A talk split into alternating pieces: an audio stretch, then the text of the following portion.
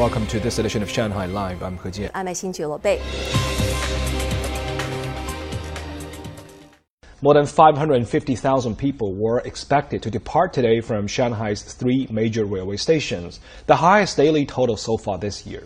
To ensure safety at the Hongqiao Transportation Hub, Public Security Bureau employees will be on duty during the May Day holiday. Lei Shuran has more. At about 10 o'clock in the morning, Hongqiao Railway Station's ticket office issued a notice that all train tickets for today were sold out. It marked the first sellout since the Spring Festival travel rush.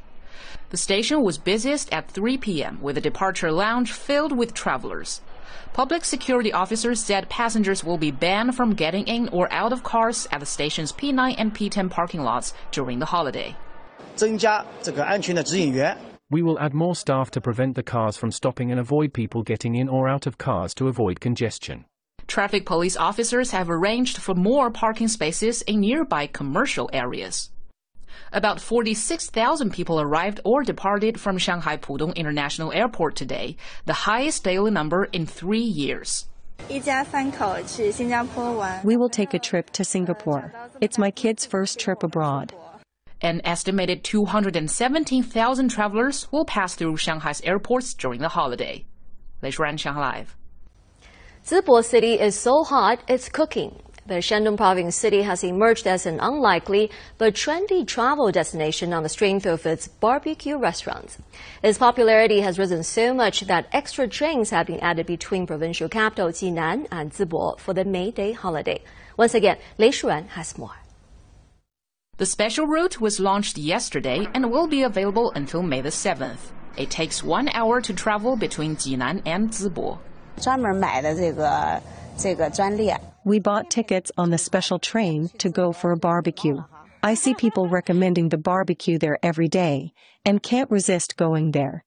A food court in Zibo is home to many barbecue restaurants and it has become the city's most popular destination. One restaurant ran out of meat just four hours after opening, all while a long queue of customers were still waiting for a table. The owner said sales had almost doubled the number in 2019. Every day, we sell 250 kilograms of meat, which is enough for about 1,000 customers. We can serve a maximum of 210 tables per night. Zibo's barbecue scene gained online attention last month. Short videos showed people eating the barbecued skewers with a spring onion and wrapped in a pancake.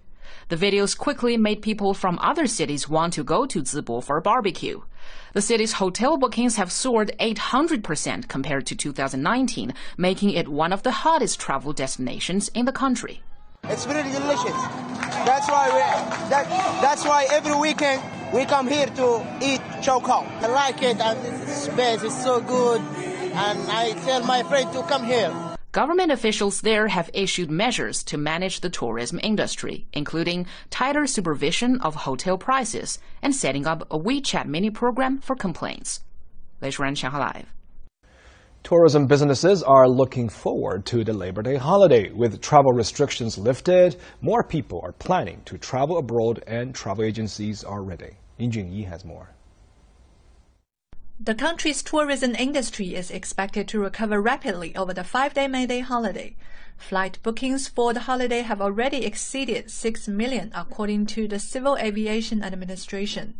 The bookings match the same period in 2019.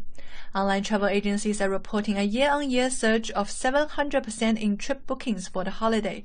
The pent-up demand to travel abroad has been gradually unleashed as well. We plan to go to Thailand. Many celebrities are also said to take trips there this year. I plan to take short trips. But I will take an international trip with my daughter during the National Day holiday, somewhere like Thailand or Bali. Travel service provider Fliggy said reservations are rocketing for Labor Day trips abroad. Some of its niche travel products are garnering attention. Compared to the Spring Festival this year, our outbound trip bookings for the Labor Day holiday have more than doubled. More travelers, especially young people, are showing interest in many niche travel packages. For example, we received more than 100 bookings the day we launched an Antarctica tour. More outbound travel packages will be available at some points as the Ministry of Transportation announced that international cruises will be restored after a three-year suspension. Many cruise companies have been preparing and look forward to a full recovery in this sector. We are preparing cruises to countries nearby, including Japan, South Korea and the Philippines. The cruise itself is a destination, a resort. We also need to get our cruises liners ready. We expect the industry to fully recover to the pre-COVID level within one and a half to two years' time. According to the China Tourism Academy, 4.5 billion domestic trips will be taken this year, roughly 76% of that in 2019. Outbound travel is expected to see a twofold year-on-year rise to 90 million this year. Enjoying money Talks.